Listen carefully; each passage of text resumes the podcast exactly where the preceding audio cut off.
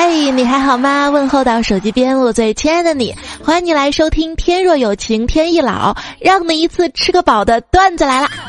我是左手一只鸡腿儿，右手一只鸭翅，身上还趴着一个流口水的馋娃娃的主播彩彩。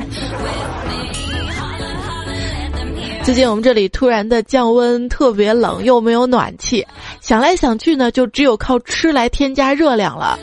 而且所有吃的试了一遍，发现就辣的最管暖和。别多吃啊，再吃就上火了。我还记得去年万圣节的时候还穿的很少来着，而现在我已经穿着棉袄了，家里那个空调已经打开了，暖手宝了。哎，听说。今年的大西安说是，我要整个整个整个整整一个，我在这吃，我要整一个我冰雕，给我哈尔滨看一下子嘛。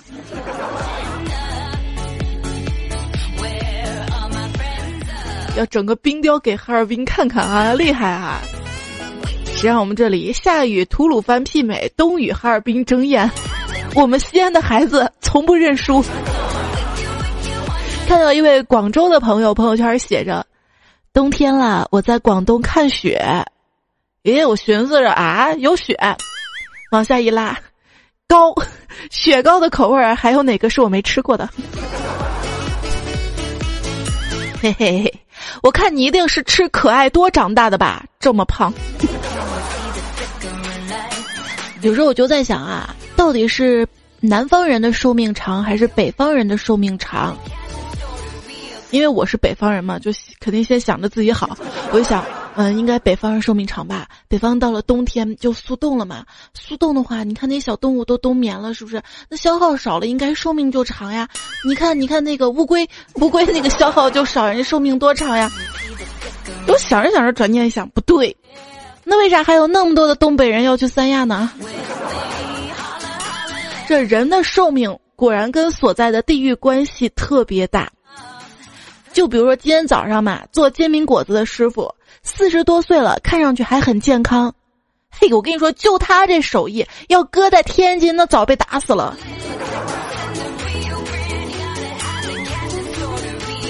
每个地方都有自己的美食啊。最近网上在传一个美食三字经：涮北京，包天津，甜上海，烫重庆，鲜广东，麻四川，辣湖南，美云南。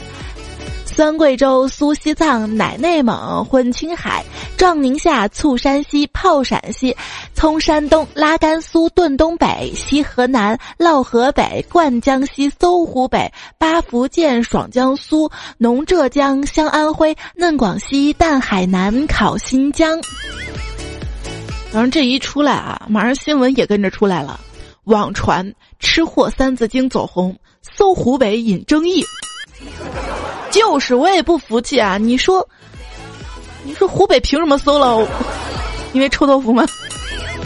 我认为湖北的美食很多啊，想起来什么豆皮儿啊、热干面呀、鸭脖子呀。如果我在湖北待着不回来，我一定是周黑鸭没吃够。我跟你讲，与其思考活着的意义，不如就思考吃什么。在思考吃什么的时候。你会猛然发现，这就是人生的意义啊！这段时间不是说在国庆节嘛，很多朋友都跑到韩国去整容啊。结果我一二货朋友去韩国整容，到了美食街啊，哎呀，不行了，馋呐哈，抵挡不了这样的诱惑，就把本来要整容的钱全部就用在了吃上面。现在回来了。不仅丑还胖，哎，没事儿说什么韩式整形，什么韩式韩式半永久，我就琢磨这永久就是无限，无限的一半还是无限呢？啊？为什么要叫半永久？关于相貌，我呢就尽量的把头发剪正常。每天洗干净脸，穿衣服不作妖不添乱，低调的默默的瞅着。哎，我朋友圈啊，有很多人晒健身、运动、瑜伽之后的照片，说自己自从健身了、运动了、瑜伽之后就变瘦了，皮肤变好了，显得更年轻了。我就发现他们的共同点是，在变瘦、变皮肤好、变年轻之后，照相都使用了滤镜。你还别说，现在那各种滤镜啊，效果滑滑的有。像我本来就是胖嘛，用了滤镜之后呢，就是，就感觉，当年啊女娲娘娘在捏我的时候，别人用的泥，我不是，我是用面做的，还放了好多酵母，然后白胖白胖的，还酸，完了还自产老酸奶，做人，做事。要用实力说话。如果你说我胖，我就吃给你看；如果你说我懒，我就躺给你看。要说我身上的脂肪，那是来自世界各地的，什么日本料理、泰式咖喱、意大利面、台式香肠，他们来自世界各地，相聚不易，所以我没有办法轻易把他们减去。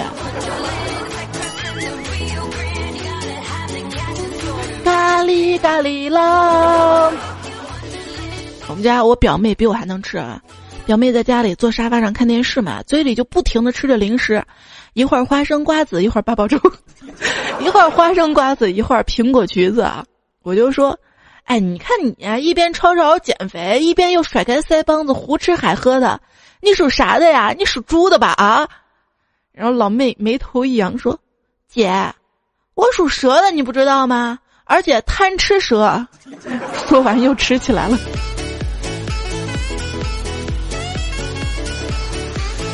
因为表妹特别能吃啊，每次我们俩出去吃饭，她都团购三到四人餐。这不是最尴尬的，尴尬的是每次我们俩都能把那一桌菜吃完，吃完之后，她还当着服务员的面埋怨一句：“哎呀，他们也真是的，说好来吃饭，却都不来了。”哎，这这。戏精。还有一次，我跟他出去吃火锅嘛，点的全部是肉。我说：“咱这光吃肉可不行啊，我们得点一些绿色的。”然后我们考虑了很久，要了一瓶雪碧。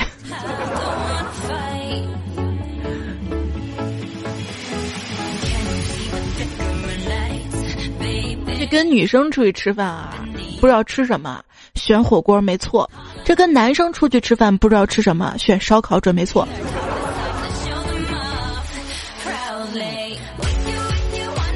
他说小胖跟他哥去吃自助烧烤，正吃着呢，他哥看着小胖悠悠的说了一句：“都二十了啊。”小胖当时也感慨啊：“哎呀，可不咋地呀，时间过得可真快呀，我还老能想起咱两个小时候的事儿呢。”然后他哥说：“哎，我是说。”你都吃了二十盘了啊！不然呢？这肉怎么来的啊？对于吃货最高兴的莫过于有朋友请客吃饭。那天我一个西餐的厨师朋友说请我吃俄餐，哇塞！我吃过什么日餐、韩国料理、意大利面、意大利餐，俄餐那很少吃的哈。那高兴的就去了嘛，结果这货。华丽丽的给我上了一盘铁锅炖大鹅，原来这就是所谓的鹅餐呢啊！开眼了啊！这鸡鸭鹅啊都挺好吃的。有一家餐馆呢是以鸭全席来驰名当地的，很多旅游者呢就慕名而来。有一位旅游者来了之后呢，就点了鸭全席。服务员上菜的时候嘛，就一边上菜一边介绍啊。这个呢是我们店的招牌菜鸭脖，这个呢是我们店的特色菜鸭胸，这个呢是我们店最好吃的菜鸭腿，巴拉巴拉，就得意之色溢于言表。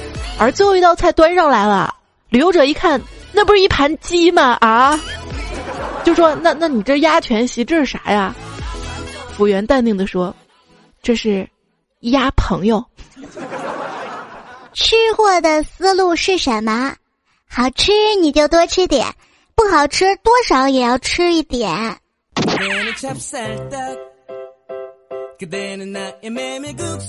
有一个吃货朋友是什么样的体验呢？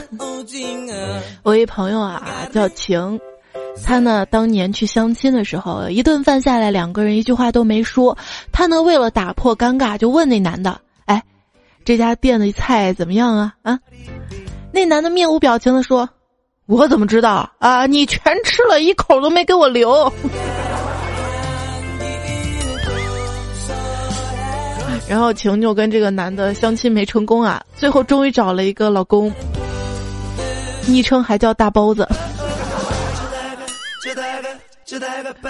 我还有一闺蜜嘛，就因为贪吃，男朋友跟她分手了，我就问她，你心痛吗？啊？她说，嗯，痛，比鸭脖子掉地上还痛。我跟你讲啊，你还不是真正的吃货。真正的吃货就敢于当众捡起掉在地上的食物放在嘴里。当年上学的时候，寝室里有一二货啊，他回来的比较晚，所以呢，我就经常让他给我带吃的回来啊。他最高兴给我带什么炒板栗啊、切鸭脖啊，因为他觉得带这些，路上可以蹭吃。后来有一次，我叫他给我带一个汉堡，他明显就不乐意，半天才勉强的答应。结果带回来之后，发现汉堡面包皮上的芝麻都不见了。我基本上能想象他是一个一个一个那么抠下来，边吃边抠，边吃边抠，那么一路回来的。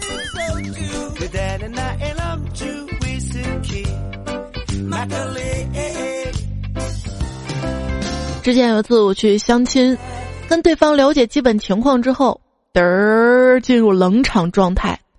他突然就问我：“哎，彩彩，你有什么特长？我有什么特长啊？啊，好像还真没有。但是我本着吃货段子的精神，悠悠的答道：我能把账单吃的特长。”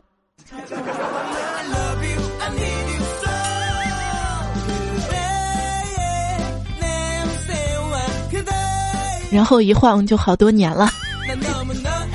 闺女上幼儿园不到一个星期，就跟她同桌干了一仗。矛盾的起源是，两个人争论一天到底是三顿饭还是两顿饭，各执一词，互不相让。后来知道真相的她含着泪跟我说：“妈妈，我活了这么久才知道世界上还有一顿饭叫早餐。”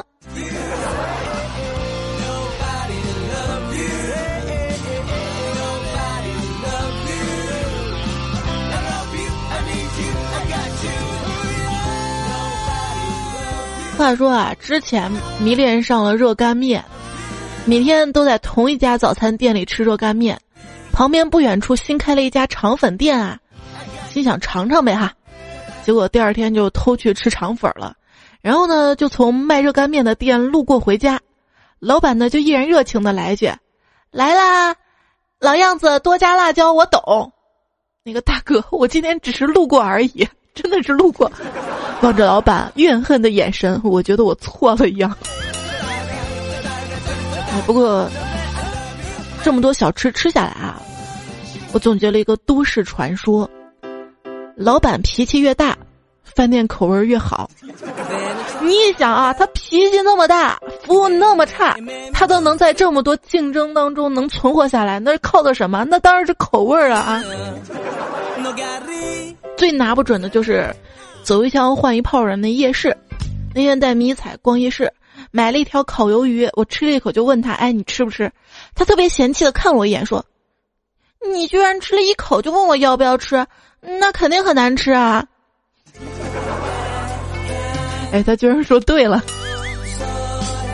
跟聪明的妈在一起就会变得聪明，我 跟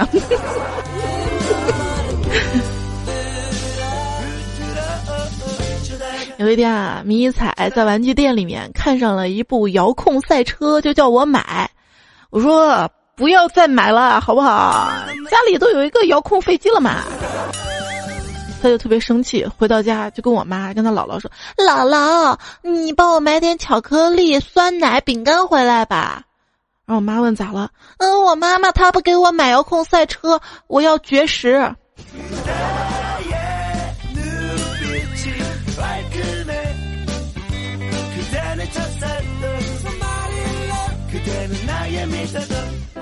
那天工作嘛，嘴里没味儿哈，就看到家里桌子上一个那个就咪咪豆的那种小瓶子里面啊，装着那个巧克力豆，哎呀馋了嘛，就倒出来一颗放嘴里，结果一咬，哎呦我的乖乖，谁没事把小石头装瓶子里干嘛呀？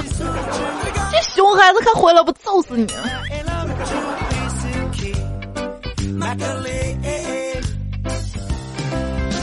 妈妈，这张是世界地图吗？是啊，那这些是什么地方呢？啊，这个是亚洲，这个是欧洲，这个是非洲，这个是南北洲，这个是啊，妈妈，那八宝粥、小米粥、黑米粥、南瓜粥在哪儿呀？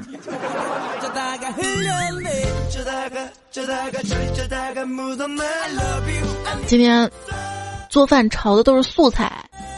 结果丫头不满意了，嘟着小嘴说：“哼，我都好久好久没有吃虾了，记得上一次吃虾还是昨天的事儿，还跟我吃虾。我跟你讲，我曾经穷的肉都没得吃。”作诗一首贫穷。小时候家里很穷，肚子饿了就抬头看天度日。有一次，我看着天上的云说。爸爸，你看天上那朵云，像不像一只大鸡腿呢？不像，为啥呀，爸爸？贫穷限制了我的想象力。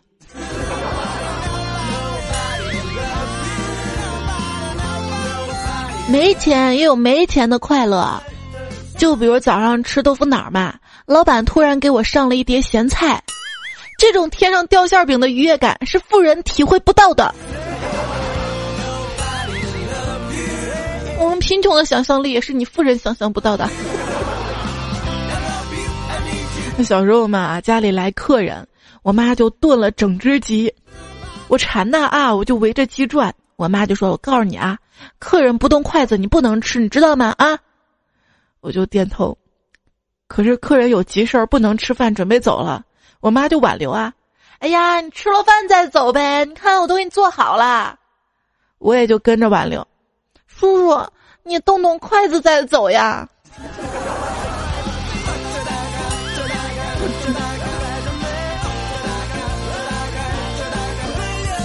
哎，当年穷的时候，过年一整只鸡，从初一吃到初八，哎。还有一次晚上，跟我妈去粮油店里面买鸡蛋，那家店当时就一个灯泡嘛，挺昏暗的。哎我看店门口那袋子里面。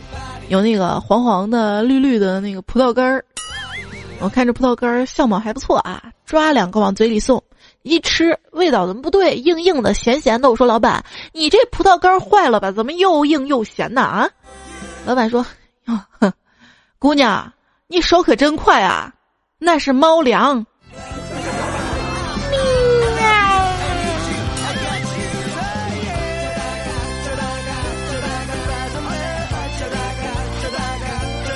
在餐馆吃饭，一个帅哥进来坐我旁边，也准备吃一碗面。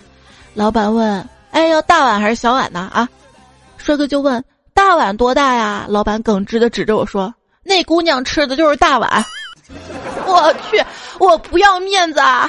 气得我一口气吃光了碗里的面。下次就跟朋友一块去吃。我说：“哎，吃点什么好呢？”嗯，我想吃拉面，你想吃啥呀？朋友就说：“那我跟你一样就行了。”欧了，服务员点餐，两碗拉面。然后我那吃货朋友来了一句：“一样，两碗拉面。”嘿，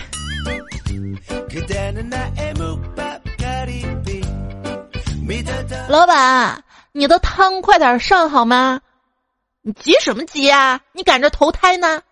孟婆怒道：“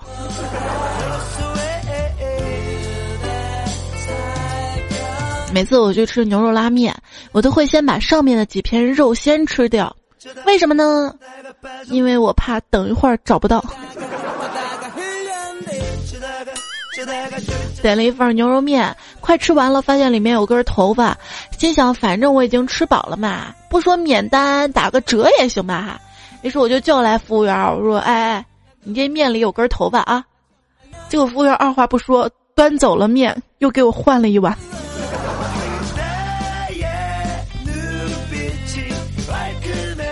不按套路出牌啊！我有一个大胆的想法，就是建议食品安全部门只招收女公务员。这样一来，无论餐厅的道歉有多诚恳，通通都会得到这样一句回应：“对不起，有什么用啊？”长此以往，餐厅不敢不乖。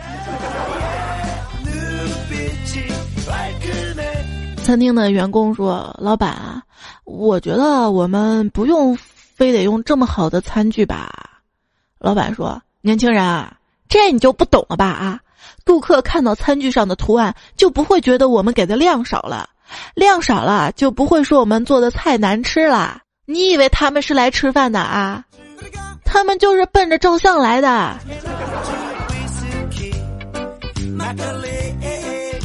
就是虽然餐具贵一点儿，但是能回收反复利用，对吧？最近看新闻说，一个妈妈带着孩子在餐厅用。餐厅的公用餐具，让孩子在里面小便，还说反正碗都是要洗的，要洗的。我真是 biu 了一只很冤很冤的狗了。那马桶每次还冲呢，你怎么不在马桶里吃饭呢？啊！贫穷限制想象力不可怕，可怕的是限制了我的购买力。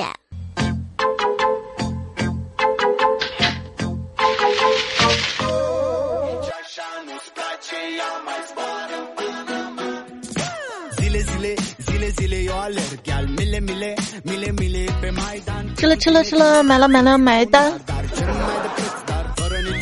那天吃饭吧，听到邻桌一个女生就跟同伴在说：“什么男孩要穷养，女孩要富养啊？那都是扯淡！我跟你说啊，女人最重要的是保养。”另外一个女生啃了一口鸡腿说：“嗯嗯嗯，一定要保养，饿一点都难受啊。”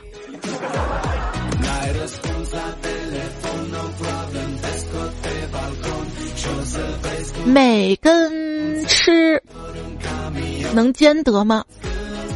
我觉得还是偶尔可以兼得的。拥有多年化妆经验的我就认为，气色最好、最自然的口红色号有两个，一个就是大闸蟹蘸的醋，一个是周黑鸭的麻辣鸭脖。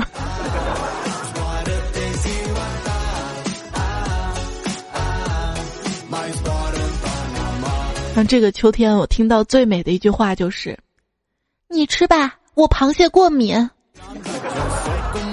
那我吃了。哎，有时候在想，为什么像麻辣鸭脖呀、大闸蟹呀，还有麻辣小龙虾啊这种看上去吃的挺费劲儿的食物最受欢迎呢？有人就写了一篇文章啊，大体讲的是因为这些食物它吃的慢，而且呢吃的时候要用到手。那在在家呢？哎呀，不想想到这个美味，舌头就颤了。那大家呢在一起吃饭啊，因为手都站着嘛，就能专心的聊天儿，而且吃的慢嘛，吃饭时间就长。这样的饭局呢，特别促进感情。那在我看来，这个鸭脖又比小龙虾更受欢迎，因为鸭脖不仅是能够在餐桌上吃，也可以当休闲零食吃，而且也不知道。也不知道周黑鸭那个鸭脖是用什么秘方做的，就是，就是鸭脖的那个骨头都软软的、酥酥的，可以吃。而那个小龙虾的头特别大，感觉感觉吃不了多少肉，头都浪费了。当我说出这个言论的时候，有个朋友听到了，跟我说：“彩彩，你不知道吧？啊，小龙虾的头还有一部分能吃呢。”我居然一直都不知道。还说那个虾黄啊是美味，就在头部。虾黄是啥？虾的卵吗？啊，就是。后来我才知道啊，虾的生殖器官基本上就在头部。然后今天还听说，公鸡是没有小鸡鸡的。所以我跟你讲，作为一个吃货，你会无形中、无形中了解好多知识。这是知识型的吃货，还有一种吃货是玩型的吃货。因为好玩儿，嗯，所以好吃。那天在迷彩上早教课嘛，然后有个小朋友捡到了一只青蛙，小朋友就马上就围过去观察啊，小呱呱好可爱呀！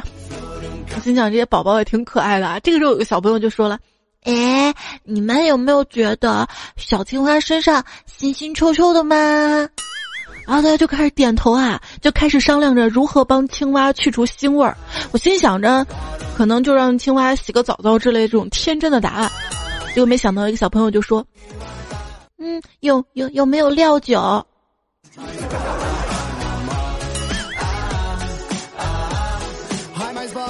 是一个吃货的潜力吃货。那想吃东西的时候，你会先检查冰箱有没有想吃的东西，检查厨房有没有想吃的东西。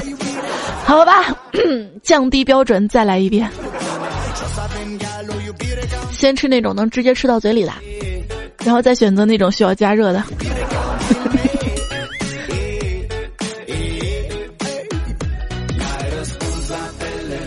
个就是懒了啊！有时候觉得男人也挺懒的，就是在吃零食这件事情上，很奇怪啊。问他，哎，你吃不吃啊？他永远回答不吃。但是你把你把零食，比如说打开包装送到他嘴边，或者是水果削好皮儿放在他嘴边，那他一定会吃的。然后你再问还吃不吃？答案永远是不吃，但是放到嘴边还是会吃。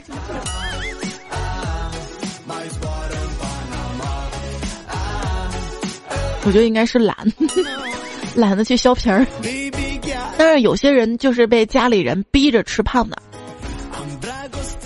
我的妈妈天天都说减肥，她每顿饭都吃的很少，她吃不完的就给我了。就最近那个小学生的作文嘛，讲我的妈妈哈。像大姑咕咕鸡的微博，他说：“我表妹，就三姨家的小孩儿。”从小给儿子补脑吃坚果，核桃、花生、腰果、美国大杏仁儿，一天一大包，要保证卵磷脂供应，做一个聪明宝宝。现在儿子脂肪肝了，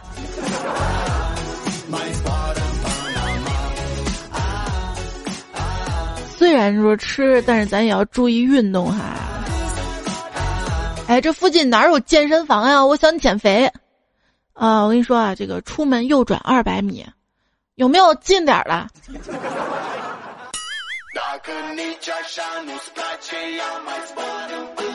算了，就在家里做运动吧。做瑜伽，不仅近而且静。我买了瑜伽垫，后来发现这个瑜伽垫的质感还真的不错啊。现在用来躺着了。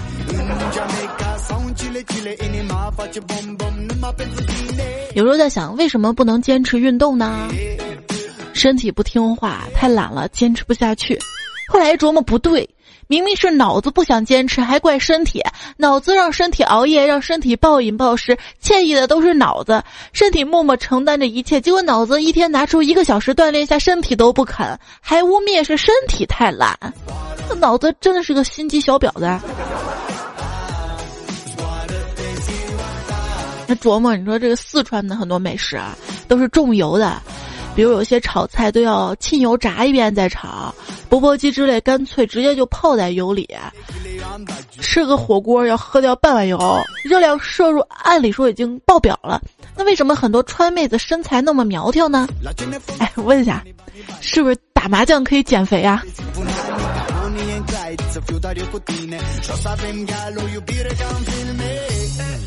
像坤哥跟我说，他终于找到了一个减肥锻炼的办法。我说啥呀？都给我讲。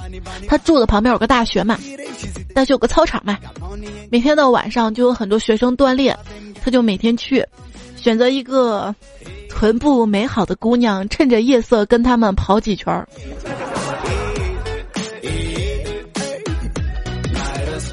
你还别说，还挺有效果的。我说坤哥，这月初我看你还顶个啤酒肚，怎么月底你肚子就瘦下去了啊？他说，彩彩，你不知道我控制我的饮食，我多吃蔬菜水果，每天锻炼做仰卧起坐、俯卧撑，巴拉巴拉。我说我懂了，我懂了。他说你懂个屁！后来我不小心吃坏了肚子，拉了一个多星期就瘦下来了。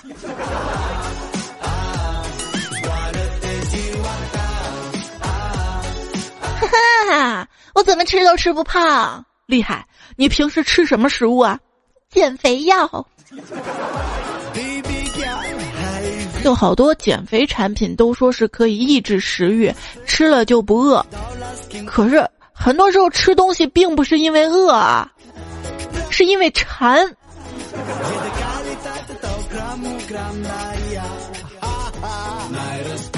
你吃货嘛？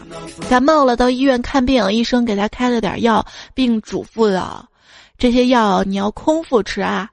这吃货特别为难的说。哎，医生，你能不能换点别的药啊？我什么时候空腹过嘛？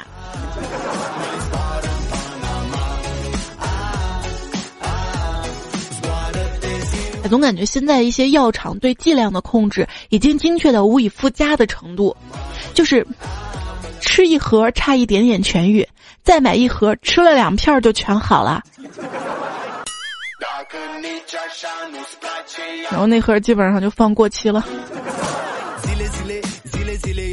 商家就要有精明的头脑，就跟方便面一样的，吃一包吃不饱，吃两包又吃不下。红烧牛肉面，口号啥来着？一万包都用不了一头牛。瓜子二手车，口号啥来着？没有中间商，自己赚差价。我，最近看了一个新闻啊，说是二手车这些公司因为烧钱严重嘛，都不怎么理想。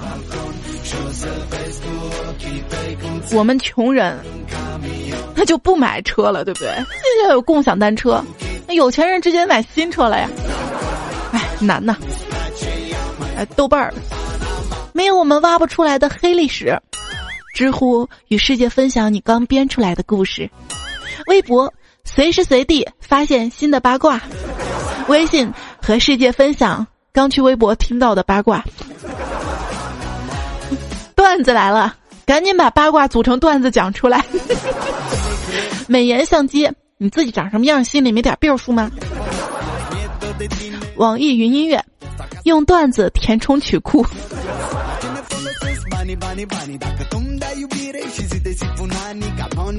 喜马拉雅，听我不想听的广告。宜家的床，睡过所有附近的广场大妈。支付宝，距离中国无现金日还有八八八天。杜蕾斯，单身汪追热点时才会用得到。微信。没人会给你发消息，死了这条心吧。呀，周黑鸭，感觉女友都靠他。肯德基，换个代言人怎么这么难呢？事已至今，肯德基你不如出一个辣鸡桶，代言人照用，说不定卖的很好呢。那个携程的广告语是啥？携程在手，说走就走不成。幺二三零六，抢票时比你先崩溃。之前还有人问我，爱猜你说携程跟幺二三零六哪个更垃圾？这还用问啊？当然是坑你没商量的携程啊！最近。携程公关危机了啊！但是有一篇文章说我们才不怕呢，反正巴拉巴拉。幺二三零六就进步的多了。今天开始，动车可以晚晚 晚上选座，可以网上选座了。当然你晚上选也可以。啊。要允许一部分人先富起来，然后在我们面前炫富。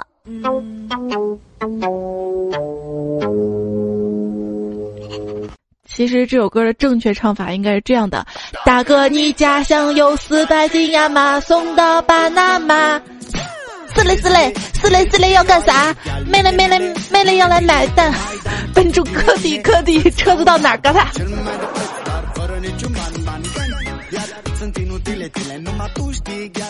然后送到巴拿马去庆祝一下，人家巴拿马因为世界杯晋级了，全国放假一天呀。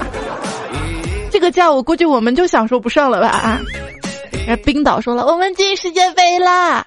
中国说，老子不管踢成什么屎样，照样泡妞、开豪车、赚大钱。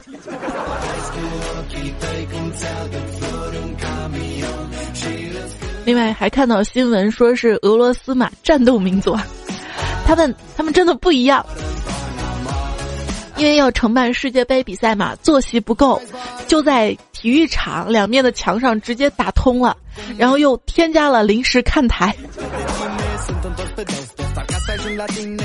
厉害了啊！我觉得每一个新独立的国家都是对国足的一个威胁，留给中国队的时间不多了。像我们中国人啊，那对老外是一个热心跟友好。一天，一个武汉的出租车司机拉了一名老外，老外嘛想去飞机场，但是不会说汉语，跟司机说了半天也没有办法让司机明白他要去的地方，他只好就比划嘛啊，张开双臂，比划飞机飞的样子。司机看说高么子呢啊，啊看了半天，啊明白了，晓得了晓得了，然后司机就给他拉到了周黑鸭店里。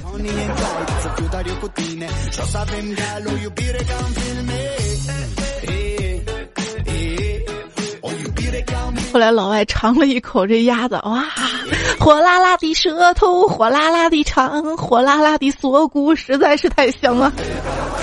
啊，这么好吃的鸭脖、鸭翅、鸭掌、鸭舌，一定要跟大家分享啊！嗯，在这里呢，特别举办了一个“我爱周黑鸭”的段子大赛，总共呢有一万块钱的周黑鸭的代金券就要送给大家了，送给我们一百位的段友。段子大赛的前十名，每人一千元的周黑鸭的代金券，后面九十名的朋友可以得到彩彩的爱的无限抱抱的定制抱枕。那如果你脑洞大开、才思泉涌的话，欢迎参与。参与方式呢，在我的微信公众号。微信公众号，微信公众号怎么加？微信右上角个添加朋友嘛，然后选择公众号，然后搜“彩彩才是采访彩”，搜到加关注哈。明天的时候我会发图文推送具体的比赛规则。另外，微信公众号右下角的菜单栏也可以直达。为了吃，积极参与吧。然后我们来看留言，冻肉风兔说：“彩彩，你老说你胖，我就听不惯啦。任何人最瘦的时候都只是个蝌蚪。再说了，现在流行微胖。啊，我是微胖，微微的很胖。”空白哥说：“你还要我怎样怎样？用假装关心打听人家的重量。”我没有吃你家口粮，不用提醒我。肉凭我自己的本事长，我还要怎样能怎样？吸一口气都比你的晚餐有营养。你不会懂，胖胖都忧伤。这是哪首歌的歌词改的呀？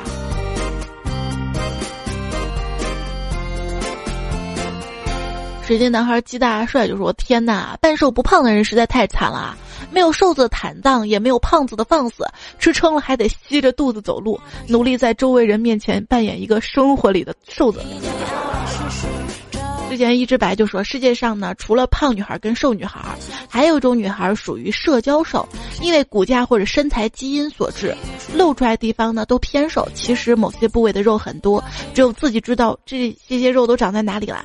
然后穿衣服的时候拍照呢，都遮掩住肥肉，营造一种假瘦的现象。每次抱怨自己胖，还是要被别人说装病，想被夸，其实心酸苦楚只有自己懂。每个人都觉得别人好嘛，那我还觉得我这样特别不好。我是属于那种骨架特别大的啊，稍微穿衣服不对就会显显得壮，我也没办法。然后别人还会夸我脸瘦，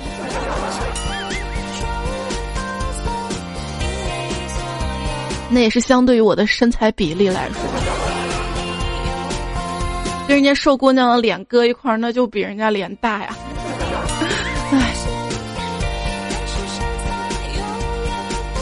你真美，说猜我给你讲个笑话。今天男朋友呢说我越来越胖，以后不叫我媳妇儿了，叫我胖娇，等等，胖娇是什么体位？是胖胖的撒娇是吧？啊，我就撒娇的说，我可是天上落下来的仙女，你敢对我不敬？结果他淡淡回了一句：“天都承受不了你的重量，把你打落凡间了，你还说你不胖？”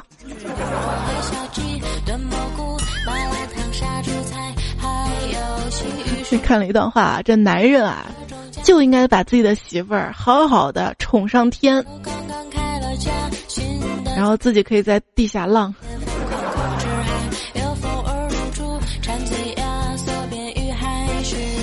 快乐蝴蝶说：“现在还是单身的男同胞们，记住了，一定要找一个胖子当老婆，因为现在水果比肉贵。而那些因为吃肉长胖的胖子，都会勤俭持家的好老婆；而那些瘦子天天说要多吃蔬菜水果，他们都是在炫富。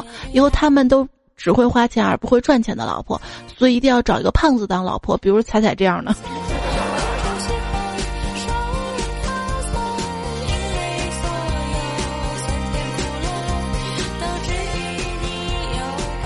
肉也有贵的肉。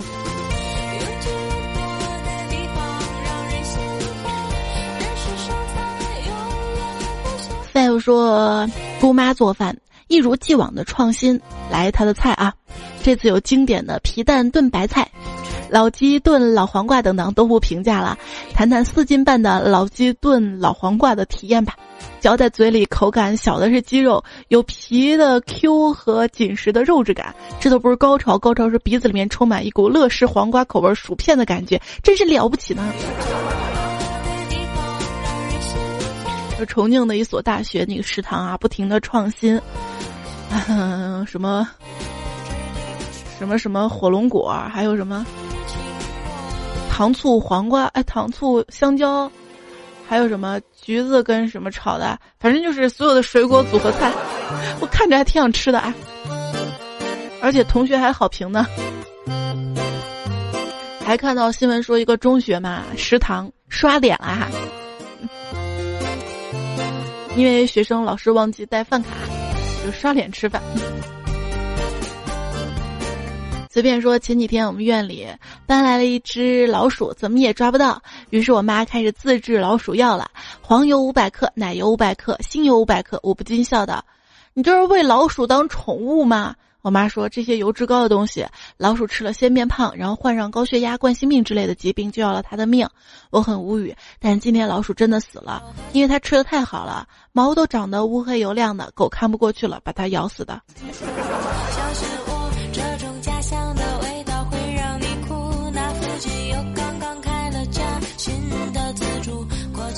还有一位朋友说，闺蜜呢是个吃货，好一阵子都没有见到她了，她的肚子也越来越大，圆圆滚滚的。我们都调戏她说是不是怀孕了？她说已经三个月了，我们都恭喜她。后面她老公告诉我们，其实肚子是吃出来的，根本没有怀孕，怕别人说她是猪，所以干脆谎称怀孕了。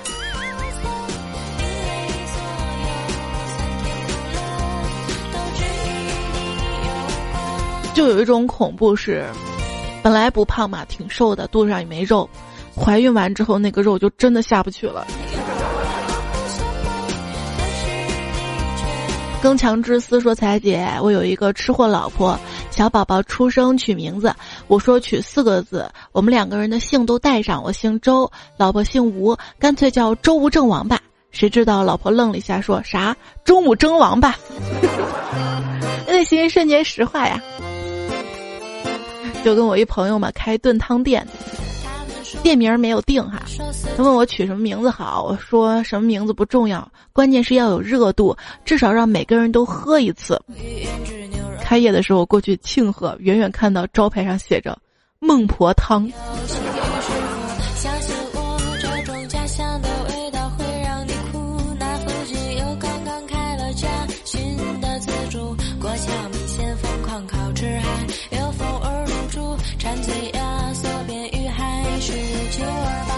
还有朋友说，高中时在校门口拿外卖时看到了校长，我马上与外卖小哥深情对望，并抢着说：“哥，你送饭来了，爸呢？”他瞄了校长，也反应过来，呃，爸没空叫我送过来。于是我拿出饭钱给他说：“这钱拿回去吧，我在这里用不了这么多钱。”当时我是多么机智啊！机智还有听雨说，哎，如果百度外卖跟饿了么合并，应该叫饿肚子嘛？肚肚饿了，或者是肚肚饿了没？那要加上美团外卖呢？肚肚饿了没？那要再加上支付宝呢？宝宝肚肚饿了没？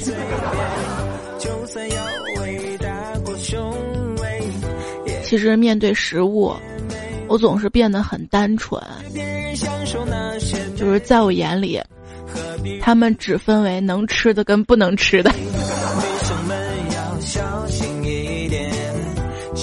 好了，该睡觉了啊！睡饱了才能吃好，好牵强呀。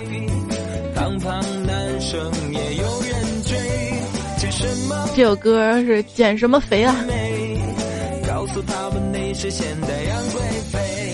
你会发现，当你喜欢上一个人，那个人不喜欢你的时候，你就格外的注意自己的相貌，格外的注意自己的身材。但是当你遇到一个爱你的人，哎，吃吧。所以很多人为什么说结婚之后就会变胖啊？那我就是那个爱你的人吧。陪你一起慢慢变老，陪你一起慢慢变胖，再陪你一起健身减肥。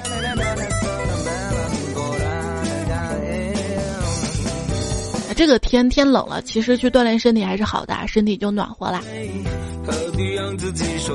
好啦，今天晚上就跟大家聊到这里啦，谢谢你的收听、守候、陪伴，谢谢东皇装饰范，随便我家的一眼，追风少年刘学友、刘一航三三，三劲旅，刷新小哥奥巴马，阿鹏工作苍南派，林教授炕上的卡夫卡，掌心的乐，还有 little d h h。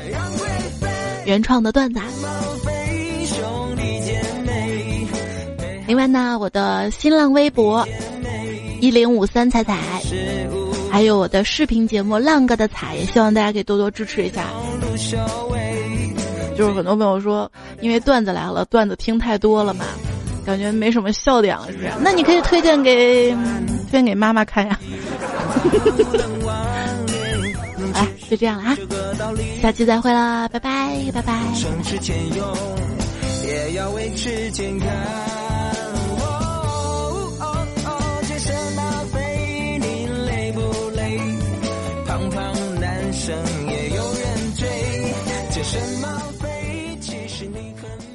世界上最遥远的距离，就是你牙齿里卡着东西，你舌头知道在哪儿，但是你的手不知道在哪里。